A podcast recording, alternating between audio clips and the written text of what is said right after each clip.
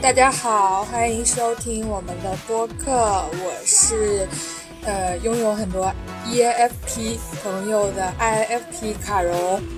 Hello，大家好，欢迎收听我们的播客。我是今天晚上的 ENFP 嘉宾番薯。嗯，Hello，大家好，我是作为卡荣很多 ENFP 鱼池之中的一个 ENFP。呃，我是虚拟主播爱好者豆豆。今天是我们九九们的奇妙冒险的第三期录制，终于到了录第一期就对 ENFP 非常感兴趣的番薯下手了。然后另外一位嘉宾抖抖也是我一直典型的 ENFP。然后我们本来对这期选题还是挺头疼的，因为据我所知的 ENFP 朋友他们都比较的社牛，几乎没有什么不能聊的。然后同时对话题的配合度也很高，就导致了我们的选择面会非常的宽广。嗯，于是就决定从他们 ENFP 的这个特点下手，就是社牛，无话不能聊。那我们这一期可能会有很多大家分享的独家的，连剧本都不敢这么写的社牛事件分享。今天是两位 E 人和一位 I 人的组合，预计会是一个。传说中的社交天花板 E F P 聊天局，然后已经开始预感今晚真的要聊很多。第一位嘉宾是我的一位朋友，我们是在网上玩狼人杀的群里认识的。我对他的标签就是非常的活泼，然后非常的热情，对别人也非常的友善。我们让抖抖先做一个自我介绍吧。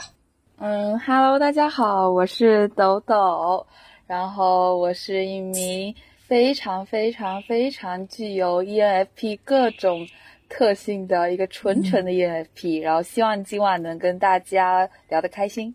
我们的另外一位嘉宾也是我们的主播之一的番薯，来介绍一下自己吧。是的，是的，Hello，Hello，嗨嗨嗨，大家好，我是番薯。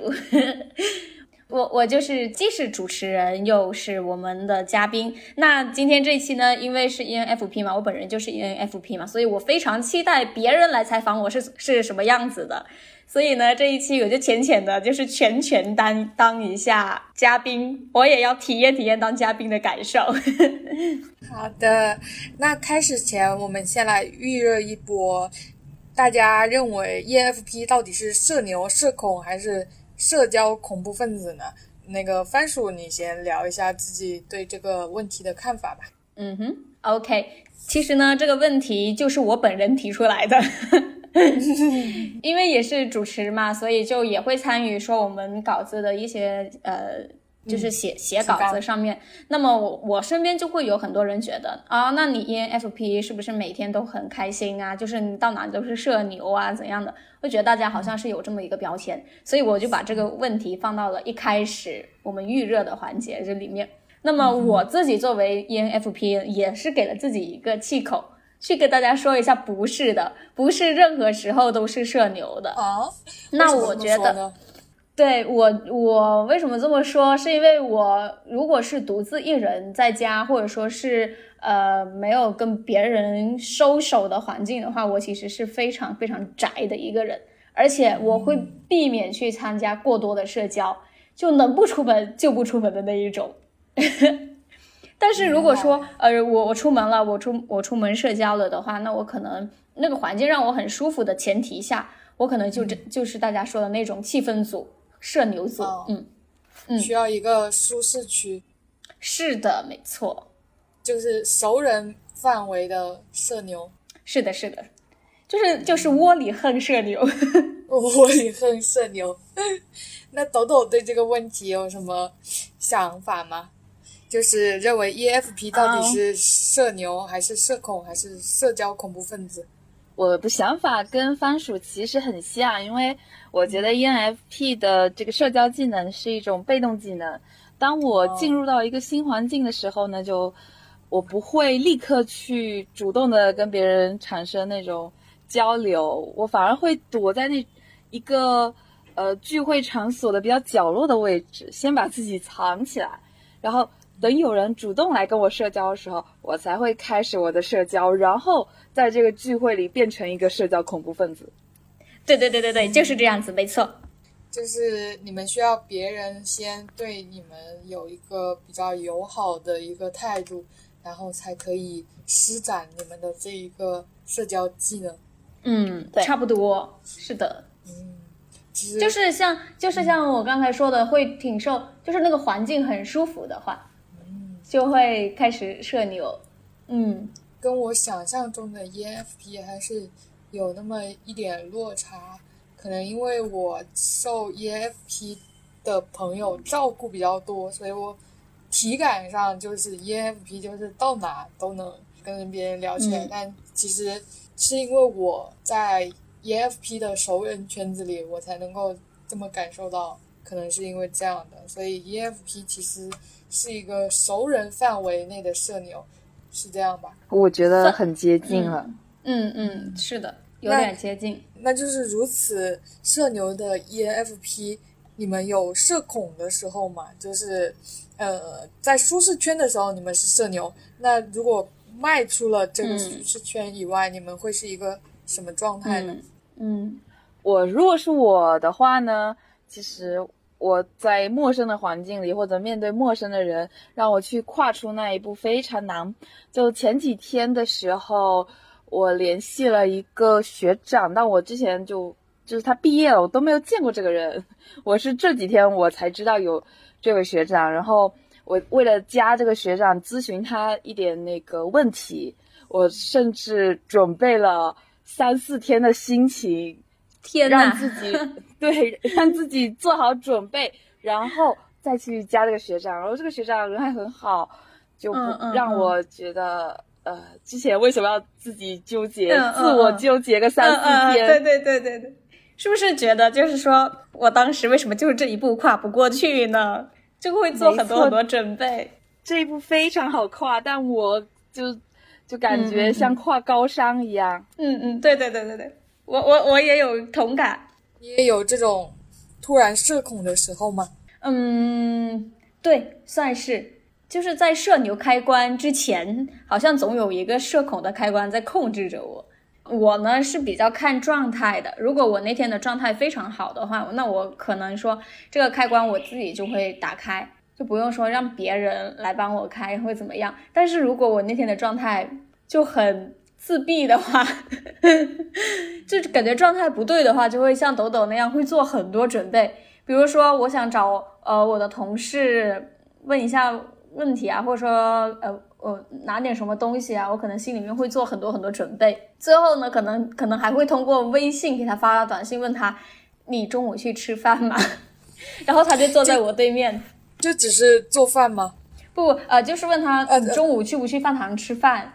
嗯哦哦，就就只是吃饭就需要心理建设了。对，就是我找我的同事想去问他吃不吃午饭，呃，去不去饭堂吃个饭，我可能就是心里面会纠结一下，我是直接当面问他呢，还是等等他过来叫我的时候我再问呢，还是等他经过我的工位的时候我再问呢？反正就是有各种各样的想法在脑海里面经过，就是不想动。没错。没错，我们 ENFP 的就是内心小九九非常非常多。对对对，好多小九九，就是我感觉我们表面风平浪静，甚至觉得我们很冷酷，但是我们的内心其实非常的波澜。那自己已经开始脑补了，脑补了各种结局。嗯，我也有就是这种就是时刻，但我感觉可能 ENFP 和 INFP 的区别在于。ENFP 纠结之后会选一个比较积极的处理方式，然后 IFP 有这么一个纠结后，他可能会选择一个比较消极的处理方式。因为就我听来，好像你们的社交是有一个能量槽的，然后如果能量槽消耗到一定的程度，就会觉得，哎呦好累哦，就就是你们所说的那个状态比较低，但是你们还是会、嗯 EFP 还是会打起精神去做一些比较积极的事情，嗯在我的听感是这样子的。嗯嗯。那如果有人就是就是像抖抖说的嘛，是比较被动的。如果是有人主动来呃 Q 一下我怎么样，我可能开关就开了。但是如果没有全程没有人来 Q 我的话，我可能也会像呃卡卡荣刚才说的那种状态，就感觉我的能量槽里面就不想动。那那我很好奇，就是你们下班或者放学、放假的时候，你们还有精力精力去社交吗？就比如团建或者约好朋友出来玩，会拒绝那种不想去的局吗？嗯，如果是我约好朋友一起出去玩，我可能会，因为就是如果是我的好朋友，那说明我们两个啊，我们已经建立了一种比较让我满意的那种交往的方式。那我就是比较会乐舒于服的，嗯对我的舒适圈，那我会乐于去继续的跟他交往，就算就是下完课啊或者下完班很累，嗯但是如果突然很想吃某个东西，那我会叫他出来陪我一起去。啊。那如果是团建，团建的话，有可能就很想很想推掉，会拒绝这种 不是很想去的，在还没有成为我的那个社交舒适圈的局。嗯，就是朋友的话，毕竟是自己比较熟悉彼此的嘛。这个怎么说，人设一样，就好像不需要维持某一种人设。事实上，其实自己也没有说要维持一个刻意的要给自己去营造什么样的人设。但是如果说像去团建啊，跟公司的一些人呢、总有一些是你不熟的人，那你跟一些不太熟的人在一个圈子里面的时候，就会觉得自己要进入某一种状态，就不是那种我跟我好好朋友就小圈子的这种状态。我也是很不喜欢下班之后就去团建的，我你我我会找各种理由推掉他。那我也觉得下班之后，你别想让我团建。上班的时候，就工作日的时候团建还可以，就玩玩也可以。但是，但是下班了之后就算了。对，你可以让我带新团建。那像我，其实如果带新团建的话，话，我可能还要考虑一下。你你需要考虑吗？就是我我举个例子，像我们公司之前团建就是去了嗯，海边的别墅，但是要玩什么四哇面哦台，然后还有那种在 KTV 里边猜歌，就是那种很耗费精力，然后大量社交的游戏。本来我们老板还安排了户外 CS，还有什么冲浪，但是因为疫情管制嘛，嗯就就进行不了。嗯但其实我我感觉，哦，还有一项是排球，就是我感觉嗯呃项目排的很满，虽然是免费的，嗯嗯但是它体力还有社交消耗都非常高。但是它是工作日的，就是一个团建，你你会想去吗？嗯，就我听完项目之后是非常的吸引我的，就是如果不看人观，对，嗯如果不看人，光听这个项目，我是很想去的。我也很想去，我非常想去。我也是，你看两个 ENFP 就非常想去。你你们不会觉得就是是很多运动类的项目，一听就就非常耗费精力吗？很有很嗨呀、对啊，那你们平时是有运动的习惯吗？也不一定没有对吧？豆豆，没有 啊，所以我就没有办法理解，就是如果没有平时没有运动的习惯，为什么听到这种消耗体力的运动反而会特别的兴奋，就就不会害怕，就那这就说到，那那我觉得这就是回到我们今天的那个社交的话题了。如果说哦光听这些项目的话，它是很能激起我的热情的。但是，如果这个圈子里面有一些我不想社交的人，嗯。这个圈子里面不想社交的人呢又占一半以上，那么哦。我就会宁愿选择不去这些项目，我也不要碰到这些人，我不想跟他们社交。哦。就就这个项目的内、内容对你来说不是什么特别困难的事情，但是是，这就是对，这就是刚好我跟我跟卡荣相反的点。卡荣是觉得，哎呀，耗费体力，首选是因为耗费体力。那我这边的首选首选就是这个社交圈我不喜欢，打咩？真的有我是在意的人。那我我我跟你的区别，就是因为我可以在社交场合做到无我之境，就是自己一个人在角落干自己的事情，就其实有没有那些人也没有太大的区别。但是这个项目如果可是可是嗯，你你说可是你你你看你看那些项目啊，你有什么什么海上，反正什么别墅啊、小烧烤啊，然后还有撕名牌啊，这些其实都是团体项目啊。那如果对啊，那你你如果是说玩自己的东西，那 OK 没关系。但是像这种团体项目避不掉呀，咱就是说避不开呀，你总要是对呀。就是我我到了一种程度，就是比如我们晚上吃饭烧烤的时候，虽然我们老板坐在那，但是我这一刻我突然觉得我很累，然后我就也不吃了，我就自己跑回我的房间躺一会儿，然后定了个闹钟，因为吃完饭还有别的项目嘛，然后我就在那个闹钟、定一个闹钟，在第二个项目开始之前就在房间里自己待着。然后我同事说：“嗯，最好不要这样，因为大家团建的时候你不在这。”但我那个时候我就是已经进入了那种不想社交的一个状态，我就会自己找地方躲起来。像你说的什么嗯撕名牌之类的，我我会让自己早一点出局，然后 就找个地方坐着，就就就就可能可能我我的区别就是已经非常熟练的在各种团体活动中找到逃避社交的方法，就也所以也不太害怕这真的去参加了，就已经有那个方法了。这也是个不错的方法，这真的是一个不错的方法。本 ENFP 表示有学到。但这样会让你们看起来像一个嗯，就是比较孤僻的人，就好像我同事说我这样不好，但我还是自己躲回去了。但没有办法，就是不喜欢。不会啊，用黄明昊的一句名言就是嗯，“懂我的自然懂，不懂的不必说，放爱忍少。就像我就像我是不喜欢过度的社交，也不喜欢人数过多的聚会聚餐。”嗯，我会觉得说线下和线上两种社交的情绪的差别，会让我有一点困扰。就好像，嗯，嗯怎么说呢？对我来说啊，因为我可能更适应线上的社交，然后线下的社交的时候没有办法，反而没有办法像线上那样跟网友一样，呃，大家有什么想法就可以花很多时间去沟通充分嘛。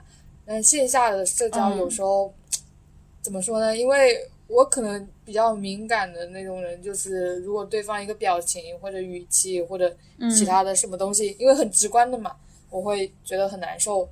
但是我在线上的话，我感受不到这个呀，就对方可能、嗯 可能有一个不耐烦的语气还是什么，我感受不到这个，我会觉得说反而线上的社交会让我比线下更轻松一点。嗯嗯，嗯，感觉 ENFP 和 INFP 虽然只是差了首字母，但是在这方面，我本人是觉得有正好是又有一点相反的。我是觉得线下的社交会比线上的社交让我更有安全感。然后正好和卡戎相反的点，就是在于呃线上社交的话，因为我看不到对方的一些表情什么的嘛，然后文字呢，大家都是觉得有时候要么就是冷冰冰的，有时候要么就是感觉很可爱，但是你永远不知道他线下到底是什么样子。那可能可能大家都是冷着脸的给你打了一个很很可爱的一句话，发了一个很可爱的表情，但是可能当时的他表面看起来是非常的平静的呢。那我会觉得，我会我会有点觉得，呃，线上的社交不是很有安全感的点就在这儿，对理解不一样。嗯，感觉上不同。那抖抖是怎么觉得的呢？嗯。我跟卡戎其实有点像，我会更喜欢线上的社交，因为，嗯、番薯说的线上你不知道对面的人是什么样的表情，嗯。这个我在嗯线上社交的时候就不太会考虑这个问题，我在线下的时候反而会考虑像卡戎说的，怕对方不开心，嗯。然后像我我这个性格的话呢，对方如果我感觉到对方不开心的情况下，我不是那种就是不不跟他社交那种，我会舔着脸努力 让他开心一点。好可怜，讨好型人格。所以我很喜欢线上，因为不知道对面人什么情况，但他表达出来的情绪让我很开心，那我就不用认真的讨好人家了。当然，就是以前的我，现在的我就变了一点，这种这种讨好的那种性格，让人就是非常的不舒服，然后很影响人的心情，所以不要去讨好别人。是的，是的。我刚才有一点感悟，就是。当你觉得别人不开心的时候，你会去想办法让人开心。那我可能就是当他不开心的时候，我就会想：你凭什么不？你凭什么不开心？就你凭什么不喜欢我呀？就我是这么一个想法。就我觉得可能区别就在于，我会用更消极的方式去处理。那其实我觉得你们两位不论是在就是线上还是线下的社交能力都比较强。就比较好奇，说你们提高社交能力的方法是什么？你们的共情能力是不是特别的强？就共情能力总跟社交能力有一些关联嘛？就是你们这两方面有，我觉得是有的。我我的社交方法的话，其实呃也没有太没没有像抖抖的那么那么实用，但是像抖抖的。模仿别人的方法，我有我偶尔也是会用到的。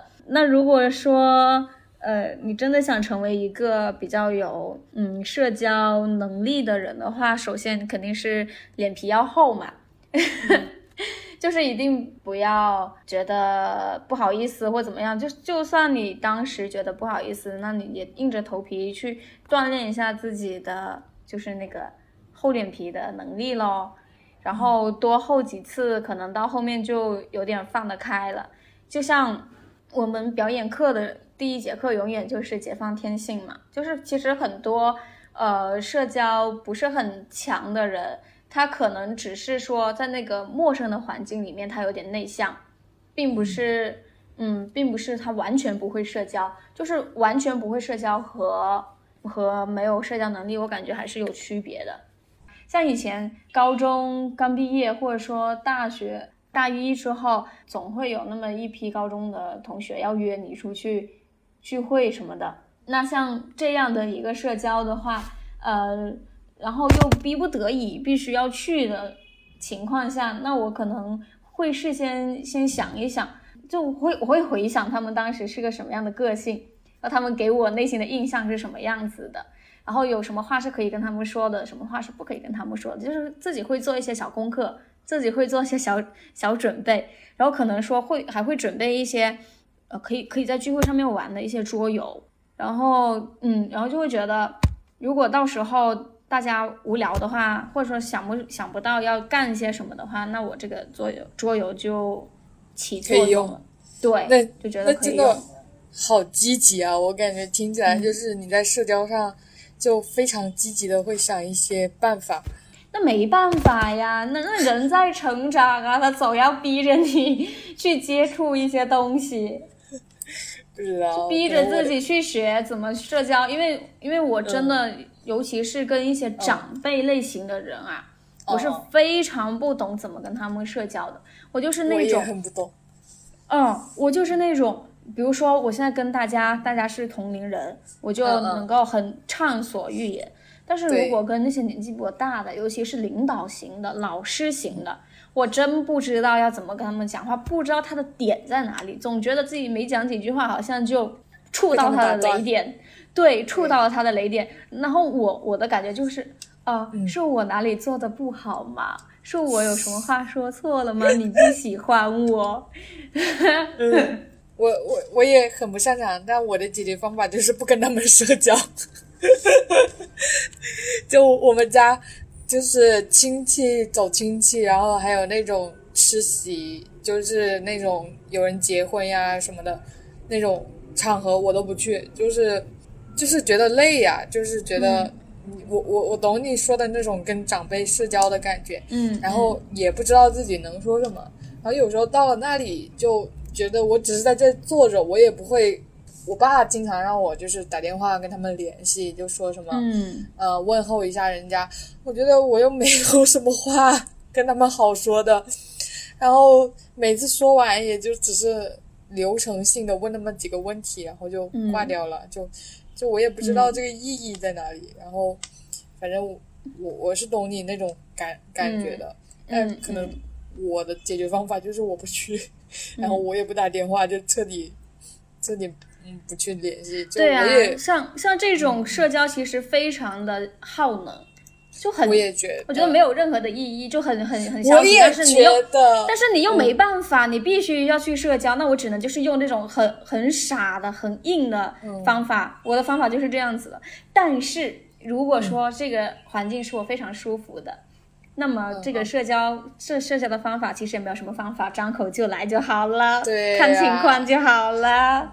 对呀、就是像我现在到这边工作，然后我爸也让我去找那些亲戚朋友就来往一下。就我我不懂，就是我平时我在学什么，在哪里上班，就然后平时玩什么，他们这些人全部也不懂。那为什么我要就是硬要去跟他们产生一些联系，然后产生一些关系？就我我平时我自己干了什么，我肯定是跟我的朋友讲。然后我平时如果出去玩，我肯定也是跟我的同龄人出去玩。就我不知道长辈为什么一定要我去跟我玩不来，也不是玩不来，嗯交流不来，没有什么任何共同话题的长辈、亲戚去交流，就想必这个话题只有长辈才知道吧？不如不如不如我们下一期就做一期长辈的吧，来听一听他们到底在想什么。那那应该也有一些素材。就 对，那抖抖在这方面有没有什么感想和心得？就社交能力还有共情能力这方面。哦，我觉得我的是那个社交能力，其实是最开始，因为之前有提到，我到一个新的环境里面，我会很抗拒去社交，然后躲起来。然后有一个人跟我主动建立了这个桥梁之后，我就会开始，我这个社交能力就会达到当场的一个顶峰。我开始就是收不住我自己，开始疯狂的进行那个 嗯社交进行天花板天花板社交行为。没错，然后一段就是在那个聚会里面，要是我嗯进行这个社交行为太久，我就会累。我累的时候呢，但是我会强撑着，这时候我的社交能力就是已经开始缓缓、缓缓、缓缓的下降了。然后等我恢复了我那个往日的平静，也就是聚会差不多结束之后，我一回到家，我就会在想啊，我刚才为什么要这样子？我也太嗨了一点吧，会有一种浓浓的后悔。开始回顾自己都做了些什么，是吗？对，然后这个情况下呢，嗯，也是有解决方法的。我会就是跟番薯说的一样，我也会去模仿别人。就别人的社交是收放有度的，我会偷偷去观察那些人是怎么做的，然后把他们的方法呢放到我自己身上，适应我自己的那种社交方式，再给它使用出去。就是偷别人技能用了，所以我感觉我的社交其实是一种从控制不住，再到想方设法去模仿别人，从而控制住的一种过程吧。嗯，那你的共情呢？嗯，我觉得共情能力就 ENFP 的共情能力有一点太强了，呃，就跟之前说的，别人不开心，我会不会以为是我自己说的话原因？还有你们刚才说的长辈的问题，嗯会不会长辈觉得，哦，我这个人在说些什么呀？但就是只是微笑就好了，对吧？对，跟长辈相处特别难受，他们的我也觉得，呃他们的那个沟通方式你永远不懂，甚至是在网上跟这个长辈交流，他们说的话很简短，然后再配偶尔会配上一些黄豆小表情，什么微笑呀，什么那个 脸上泛着腮红的那个表情啊，那些表情我看了就会发疯，我会觉得，呃因为你在内涵我。对，在我们年轻人的这个社交礼仪里面，在我们年轻人的社交礼仪里面，这个微笑的表情有点阴阳怪气，放这个腮红的感觉，对方在敷衍你的感觉，所以你你会又忍不住用自己的那种分析方式去分析这些长辈发出来的东西是什么意思，他们很难懂。我知道你，我知道你无意，但是激起了我的注意。没错，没错，没错。所以我觉得有的时候共情能力太强了，实在对敏感。嗯，对，太难受。像像有一些像我身边有些朋友，就是他会觉得，哎呀，无所谓啊，反正我知道他不是这个意思，或者怎么怎么样，我就是看一眼过去就就算了。哦，但是像我有所谓啊。对我们看过，总会总会想，嗯，我，然后我甚至会去翻一翻，我前面说了什么话吗？他这句话是正的意思还是反的意思呢？我一模一样，我也会去琢磨之前的那些聊天记录，里是不是我哪里有让他觉得不满意的地方，然后看看看怎么看出个花来，跟做那个语文阅读理解一样，好辛苦哦，翻来覆去的看，然后我再说，嗯，是不是我刚才干嘛干嘛干嘛？然后一般回答都是没有呀，唉，然后就就会觉得自己多此一问。没错，又难受了，又为自己多此一问这种无聊的举动痛苦到了。嗯，这就是 ENFP 的内心小九九。嗯，就在做这期节目的时候嘛，我在想我的朋友们到底他们的 MBTI 是什么？我去问了一下他们，我才发现，就在我眼里非常外向、非常 E 人的朋友，他们告诉我他们是 I I 人。我都惊了，我说：“哎，你怎么是 I 人？”然后他说了一句：“我只跟熟的人才会这么的嗯外向。”所以其实，嗯，感觉这个社交能力其实 I E 都有，那只是看他那个社交能力运用的环境。嗯，是是是。那那说到共情的话。像我也是近近年来，我才发现自己的共情能力变强了。之前我就觉得我像一个不不锈钢一样不会落泪，然后像现在，我就有时候刷抖音啊，刷到那些感人的视频，什么军人呐、消防啊，甚至是那种什么亲人呐、宠物的呀、那种小朋友的呀，我都会就是眼泪会在眼睛里面打转，一天八百个落泪时刻。变得心软了很多，是的，是的，就就感觉近年来我的共情能力是也也是越来越强了。哦，那个是会随着时间的变化而提升的一个能力。其实我觉得未必是一可能上年纪了吧，变得心慈手软了。我觉得可能也跟你平时来往的一些朋友有关系。就如果你接触了一些共情能力比较强的朋友，他可能也会把你带的，就是变得越来共情能力越来越强。嗯，可能会。嗯嗯。那我刚才注意到一个现象，就是你们几乎都有描述过自己在社交中会出现一种比较讨好的一个情况。那有没有就是出现过社交底层的情况？就社交底层这个词，我解释一下，就是类似于一个社交的圈子里，就是稍微比较卑微的一个位置。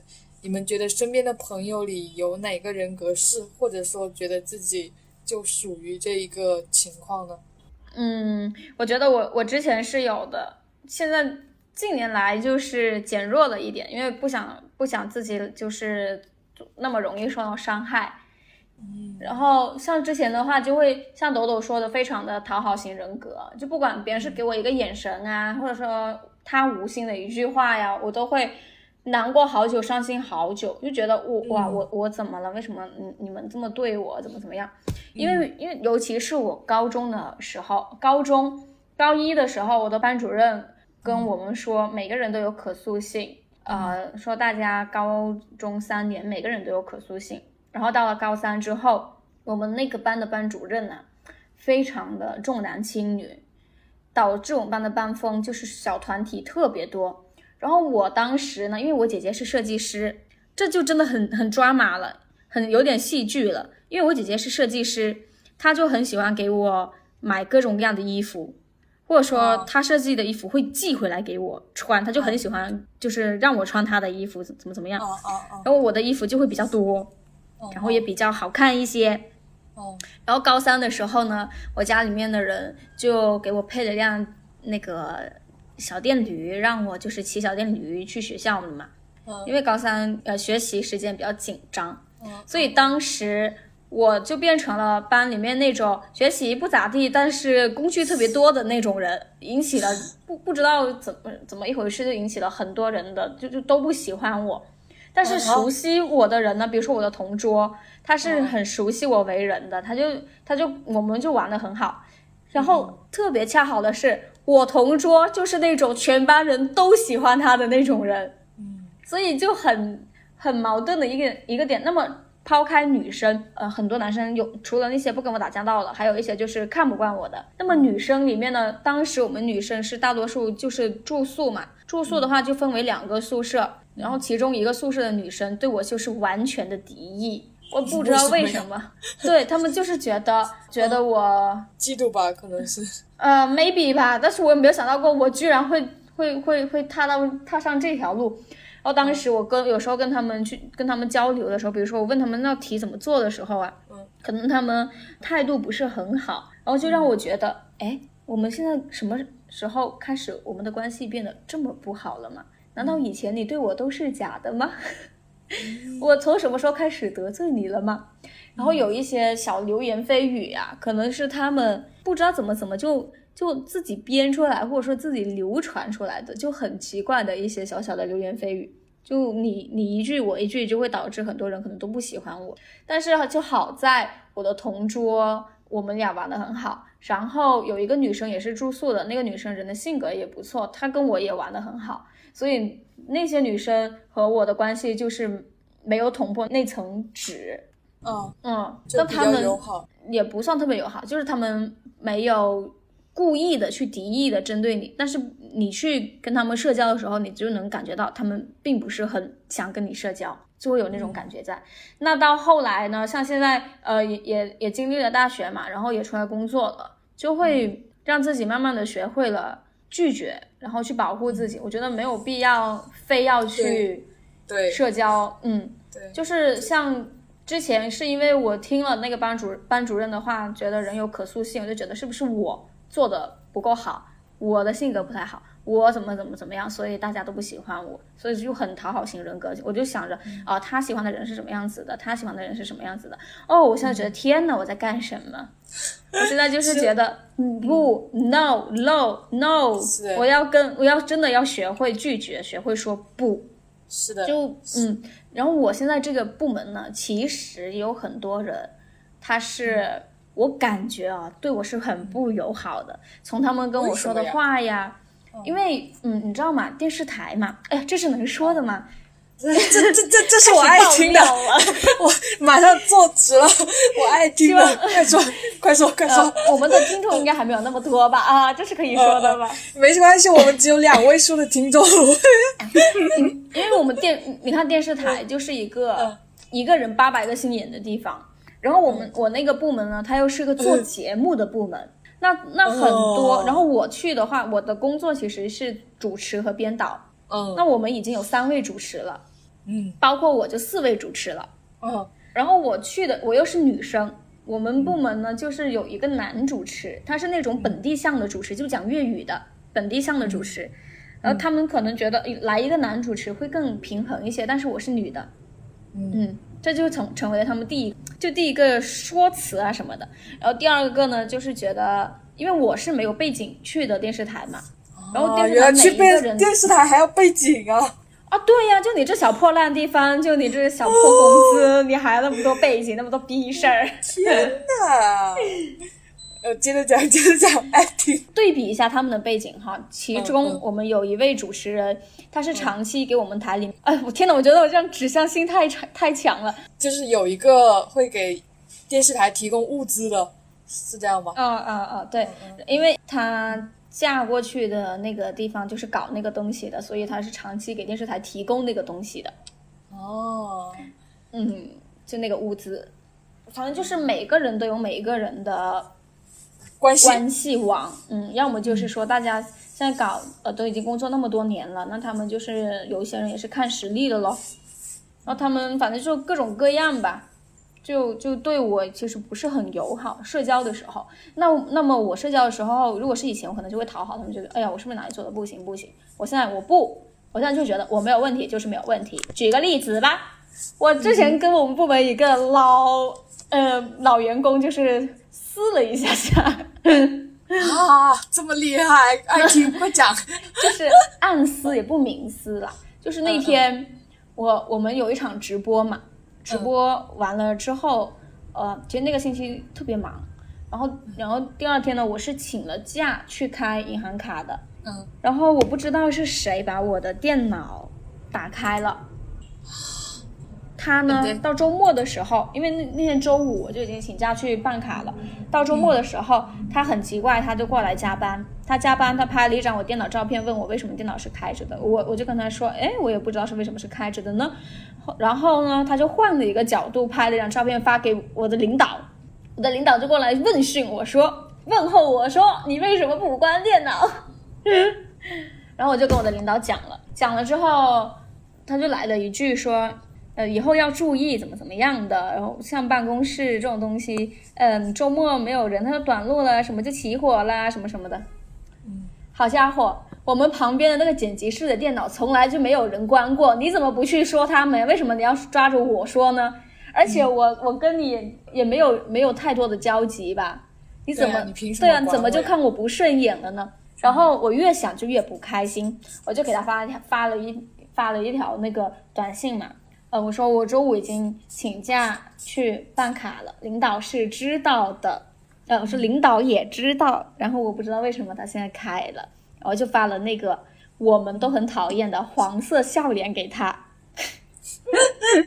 一语双关。咱就是说一语双关，我丢过去了，啊，丢过去之后，他就他就给我回的消息还是嗯，就是。还就收敛了一些，就是说他他走的时候帮我关一下电脑吧，然后我又给他丢了一个黄色表情，谢谢您。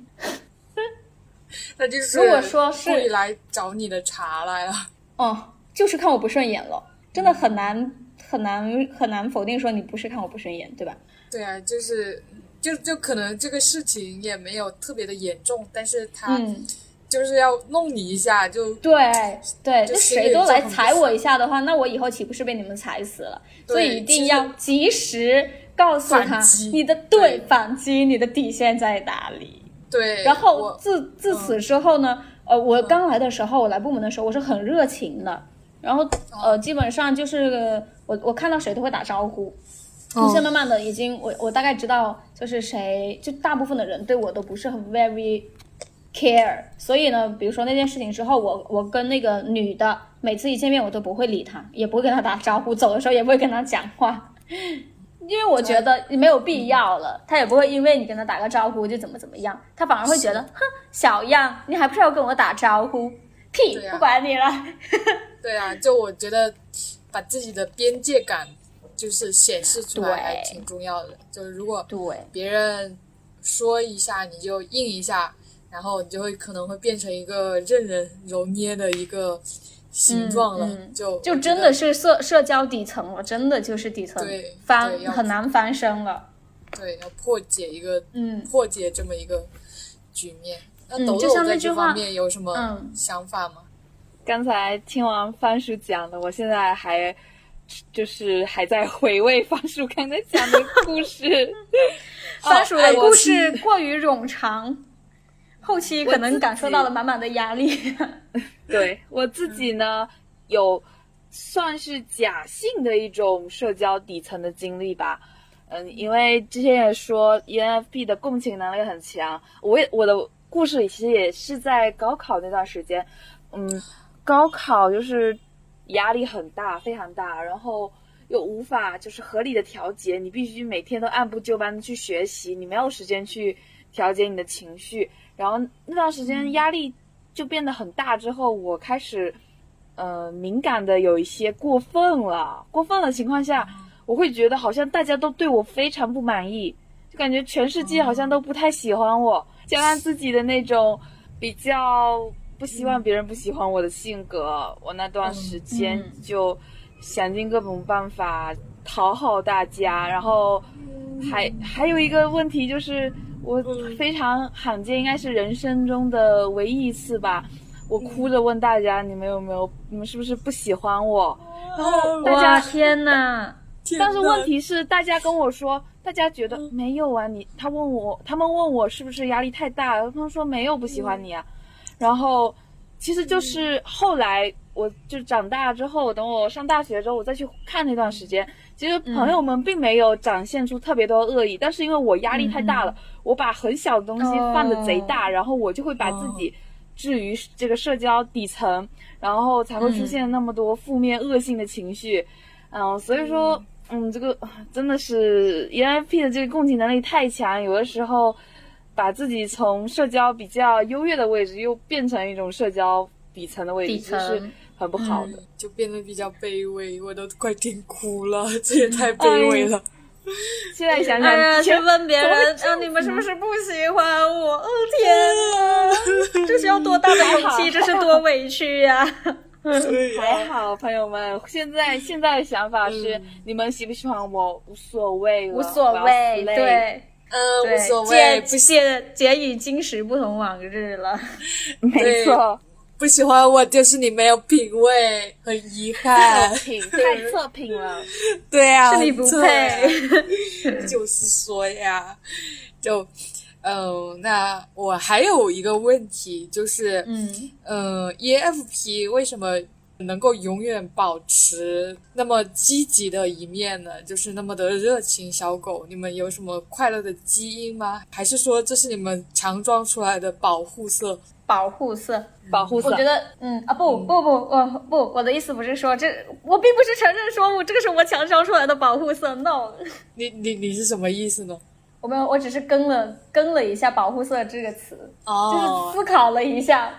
嗯，那思考的答案是什么呢？嗯，我觉得就跟刚刚才的共情 call back 了一下吧，可能就是嗯，共情能力比较强，或者说比较敏感，比较情绪可能不会那么长，就是快乐的快，然后忘的也快那种，伤心的快，但是走去的也快。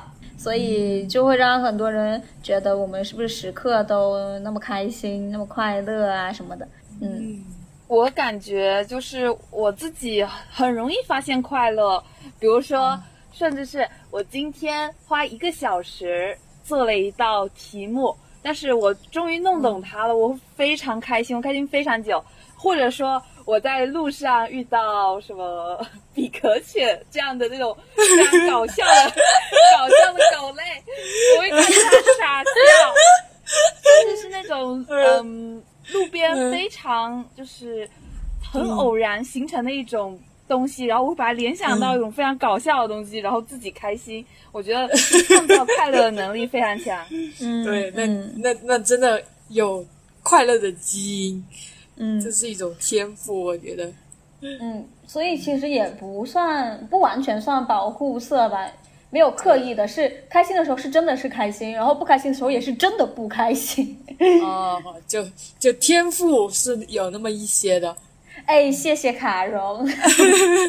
那天赋有很多，给多一点肯定。那我们今天的一些问题基本就问完了，然后我们要进入到一个互动游戏的环节，就社牛版的我有你没有，呃，就是一共五轮，然后想试试看我们的 EFP 有没有一些。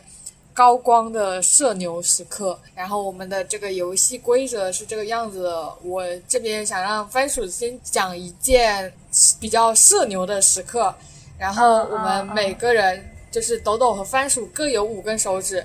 那番薯讲这个事情，如果抖抖有类似的经验，他就可以保留他的一根手指；但如果他没有类似的经验，他就要折掉一根手指。然后明白。对对，然后番薯讲完以后，就轮到抖抖讲。抖抖讲的这个事情，如果番薯没有做过，那他也要折掉一根手指。然后我们就看谁的五根手指保留到，就是谁手指能够保留到最后，那嗯就我们两位 ENFP 之间就可以决出一位社牛之王。就你们的胜负心可以在这里稍微的展现一下，就越社牛越夸张越好。那 我努力一下，我感觉我也我嗯，来，我也努。力一下。那那你们有谁比较想先来吗？番薯，番薯先来。嗯，好我我这是 thank you。嗯，我我是脑海里想到一个，就是我最近想去做的一件事情哈，嗯，就是我有自己，我长期就是自己一个人去游泳。我不会游泳，这道题我已经输了。既然是输在了技能上，这这个不算，这个不算，这个要在社交上哦，社交吗？哎，难道这个难道一定是呃要非常牛的社交吗？不可以是那种就是有点社恐啊，或者说什么像别人那个什么自己去看电影啊，自己去干什么啊这种？那那那那可能会让对方赢掉哦。哦，这样子，对啊，那还是还还是要圈在社交上面很就社牛上面的东西咯。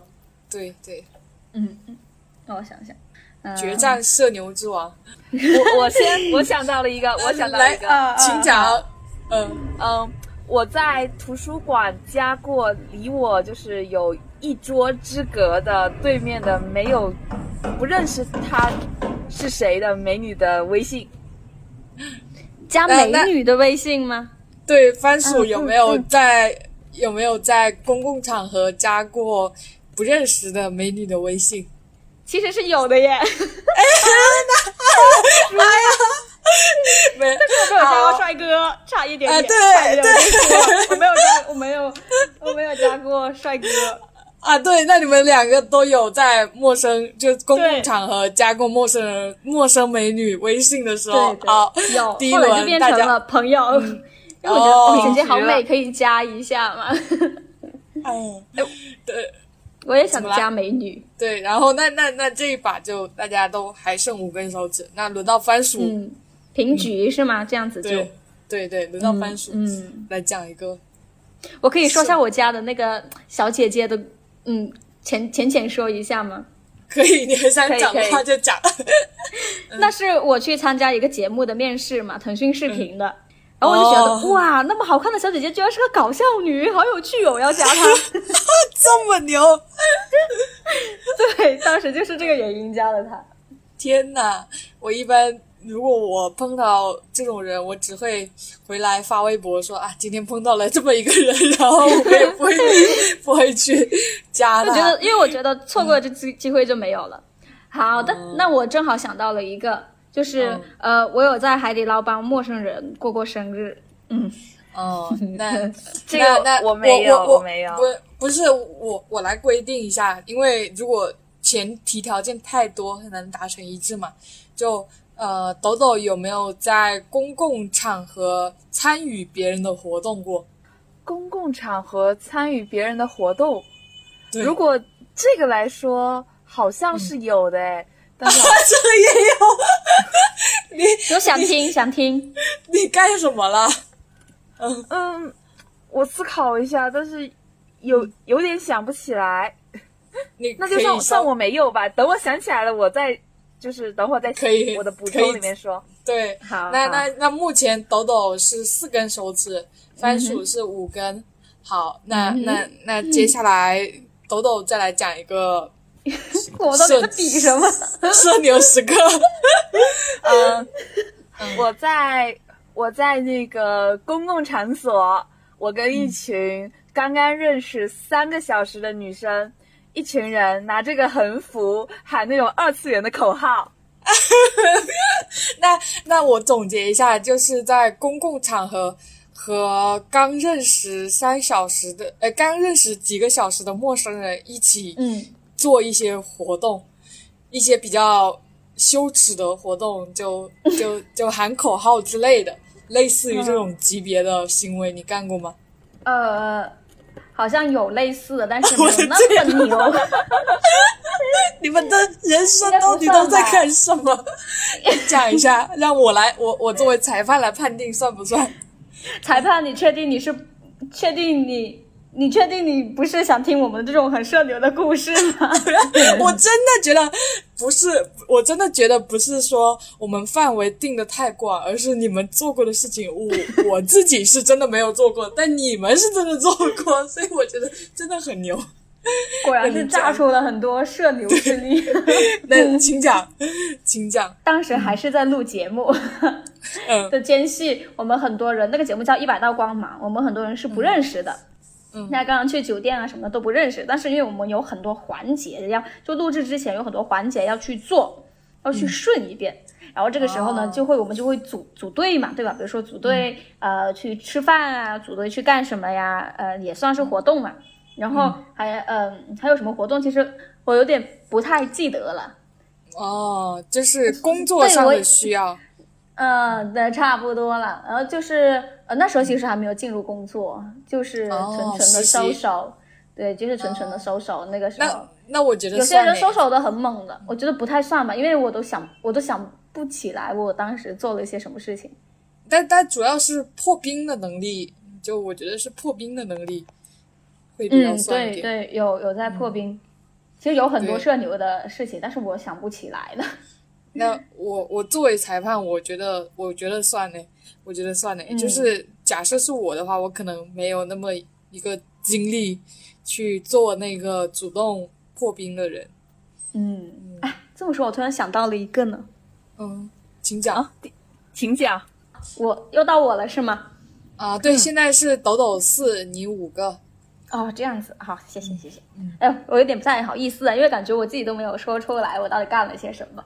没关系，嗯我我我觉得那算。呃，那那我突然就想起来了，我有在众人面前。呃，唱过《孤勇者》，然后还带着大家跟我一起唱，但是 我唱上一句，他们接下一句，抖抖肯定要，我绝杀了，绝杀了！这场比赛我已经认输了，我又要把啊手折下去，我现在三根，这太难了。啊，就是领领唱是吗？领唱要领唱哦。呃，不是领唱，就是每个人都上去喊话嘛。还是录节目的时候，哦，我也不知道我当时录节目哪来的这个勇气，就觉得气氛烘托到这了，我要唱点什么。哦，我们就 ENFP 就是这样的。哦，就就就突然脑子里灵光一现，就开始了这个社交恐怖分子的一个轰炸。然后我就我就嗯我就直接我就说我上台之前我就说我接下来会唱一首歌，希望大家配合我。然后我就开始唱，开始唱之后我就把麦对向他们，他们就接着唱。哦，你就开演唱会了是吧？倒也没有，就就唱了几句嘛。因为因为我一上去的时候，我先用了当时网络非常流行的一个热梗 kiss kiss 一下大家，那也太牛了，太强了，方已经叔真的太绝强了杀。。先打一波关系 kiss kiss。接下来我要唱一首歌，大家可以配合我吗？这个是职业职业带来的带来的天赋加成呀。哦，我也不知道我到底到底当时脑子在干什么。但是真的是经过那一次折磨之后，我才敢去从事跟主持相关的工作。我真的在这之前，包括我大学三年，我没有主持过任何一场活动。真的呀？真的，因为我自己心里面一直就是有个坎跨不过去，觉得自己要准备还没有做好，要做很多很多的准备，什么什么什么的啊，就一直不敢。后来就觉得，哎，我都上湖南台了，我都见过何炅了，我都被汪涵面试过了，我还怕什么？确实确实，好牛呀，好牛呀！这个是输的心服口服呀。那这一把就是三抖抖三，然后番薯五。天哪！抖抖，第一次抖抖，你要你要在这里，在这里扳回一局。对，你要扳回一局。来，你请讲，你有没有什么社牛时刻？其实我在想，我这件事情算不算社牛吧？但是我觉得一般人都不会做出这么好笑的事情。嗯，我当时上学的时候，呃，年级有一个人拉小提琴拉得很好，然后那天年级聚年级集体开一个大会，然后他要上去拉会小提琴，但是呢，嗯。那个年级收麦的那个麦架不见了，然后他们把麦递到我们这边来，让我们找个人上去给那个人就是收音拿麦就手拿，嗯对对对。那我就看到了，我就脑子一热，我就拿起来了，走上去主动拿起来走走上去吗？对我主动拿起来走上去，然后后面后面才是最离谱的事情。嗯，就我站在他嗯扛着那个小提琴的位置的旁边，然后我拿着麦举着对着他那个小提琴，但是他那个拉的时候，他那个碰到他应该叫什么？就是手上的那个跟缸子一样那个东西，我没有文化，我不知道。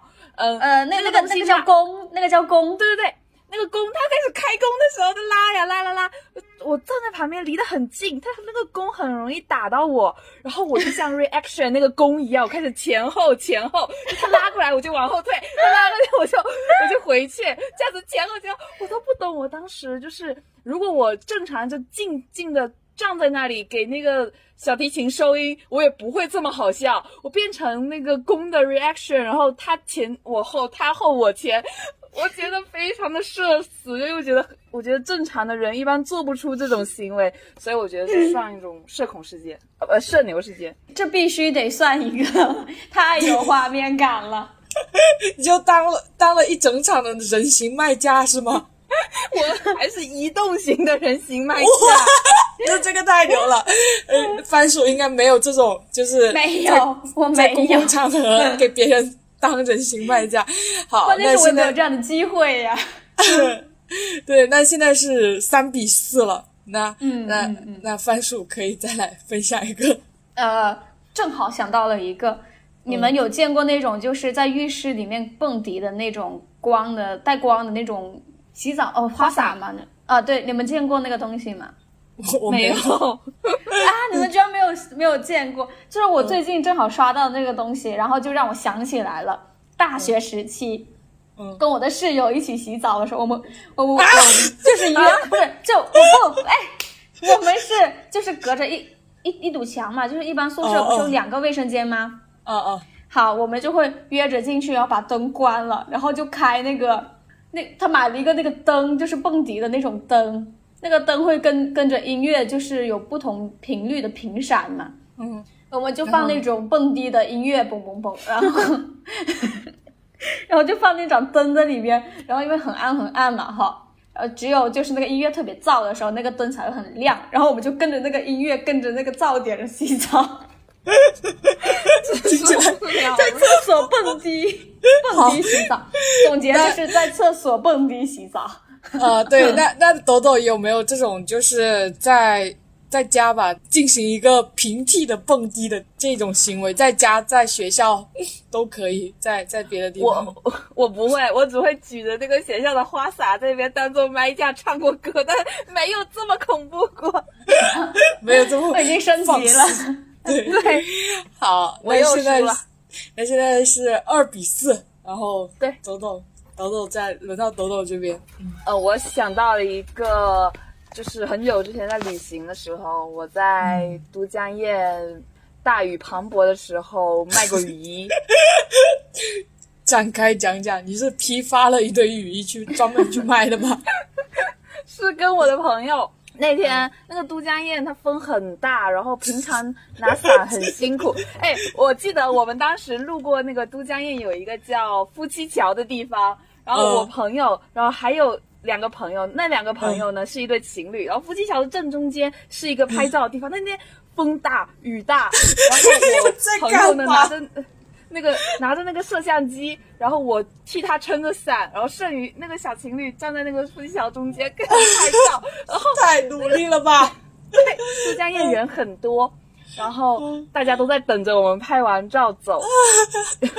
那风特别大。平常伞拿着已经很累了，我们决定呢买买买一件雨衣，但是一堆人里面只有我跟我朋友两个人决定去买雨衣。我们两个买买了雨衣之后，嗯，还是我朋友砍价，从二十砍到了十六。单去一看上面有那个污点，他怀疑是二次销售，他觉得很脏，他就把我们拆开的第一份雨衣丢到垃圾桶。然后那时候。我们在那个草丛旁边聊天，就跟那种王者荣耀那个躲草丛一样。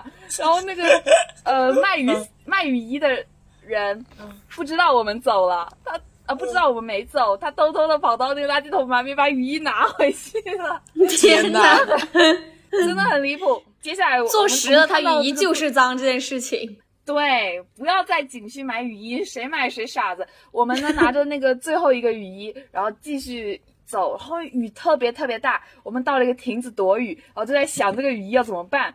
我就开始就边走边那边喊 要雨衣吗？要雨衣？偷偷小声的喊，谁路过我这边要雨衣吗？真有你的，非常怪。然后不会真的卖出去了吧？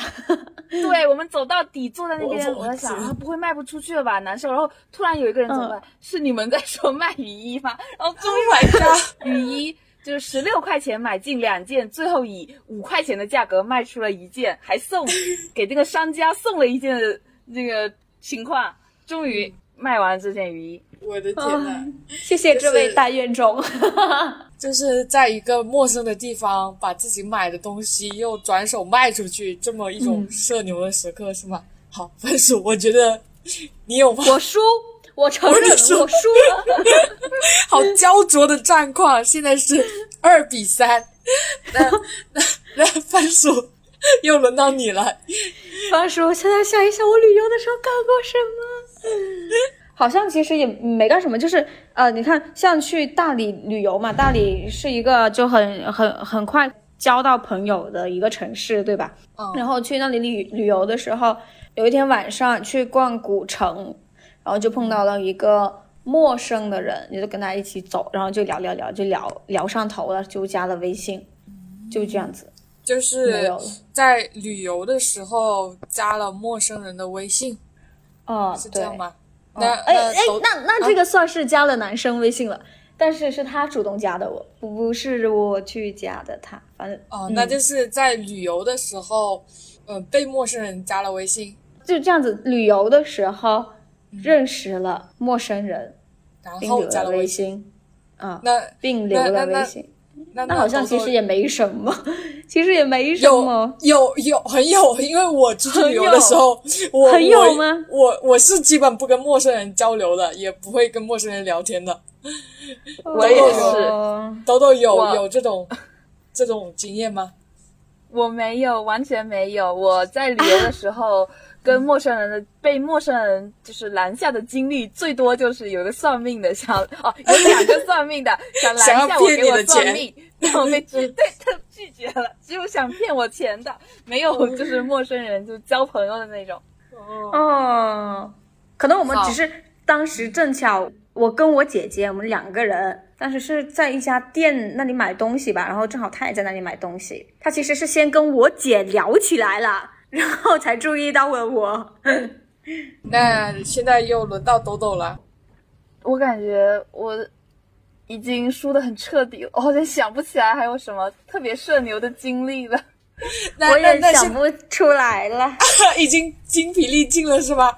那现在就是你们两个就是可以随机抢答，就是谁谁想到了我有这么一个社牛的时刻，你们就抢。哦，我想到了一个，好吧，算是。拯救了这场游戏的最后一个了，就是我不是喜欢玩那个剧本杀吗？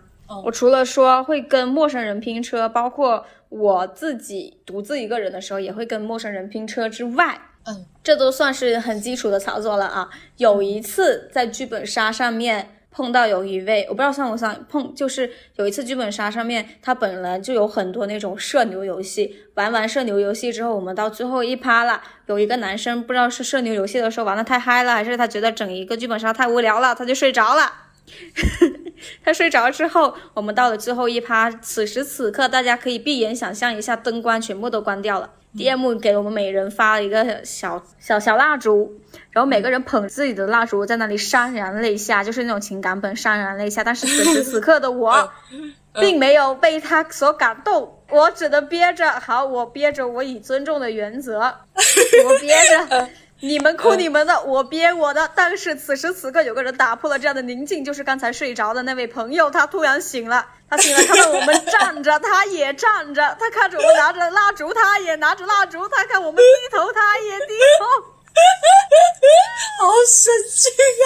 此时此刻的我已经不想、不能再说任何一句话了，我只能低着头假装哭泣，整个人在颤抖。其实我在笑。啊，就是这么一个故事啊，不算是完全发生在我的身上，但是是我身边嗯发生的这么一件事情。出去进行社交活动的时候，遇到过有人睡着这种。情况算吗？就是玩游戏的时候有人睡着，然后他醒了，他还蒙蒙圈的参与到这个游戏当中。对，豆豆有这种时候吗？没有，我没有这种情况，只有我自己就是被剧本杀玩玩一次剧本杀被吓到，然后我发呆发了 剩余的所有时间，我没有经历过这种事情。就主要是睡着这个操作确实太太太少见了，就我们我也是第一次，我也是第一次玩车碰到有睡着的玩家，这个有点绝杀。那我们。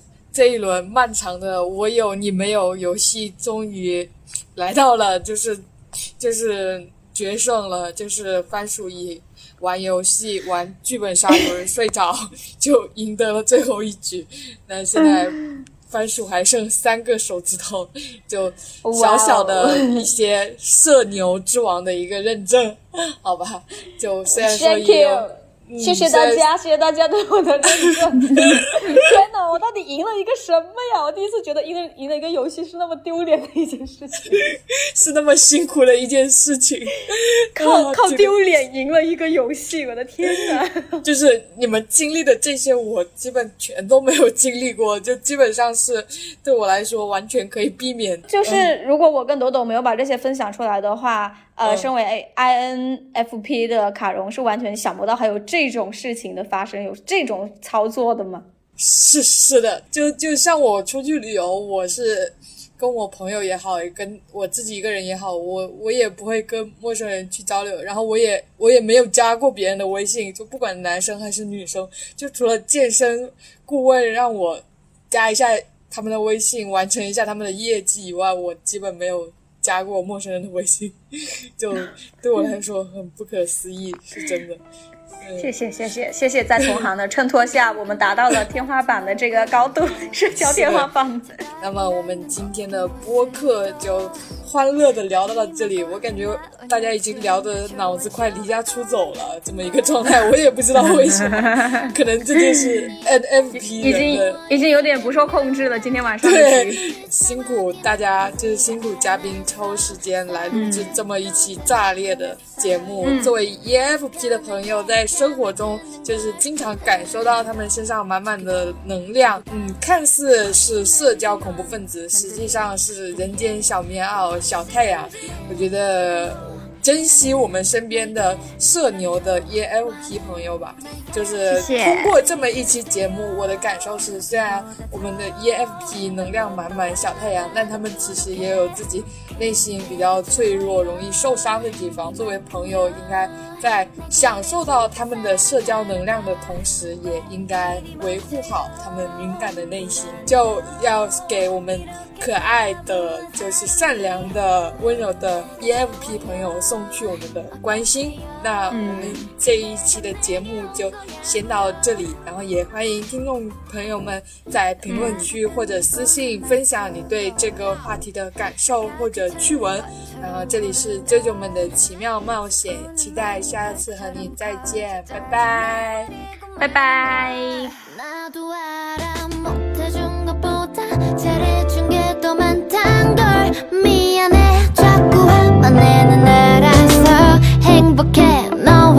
함께라서 사랑해 늘 행복하자 음. 여기도 저기도 어디도 또 없을 거야 내 사랑은 네 옆이 마지막일 거야 평생을 함께 해줄 나에게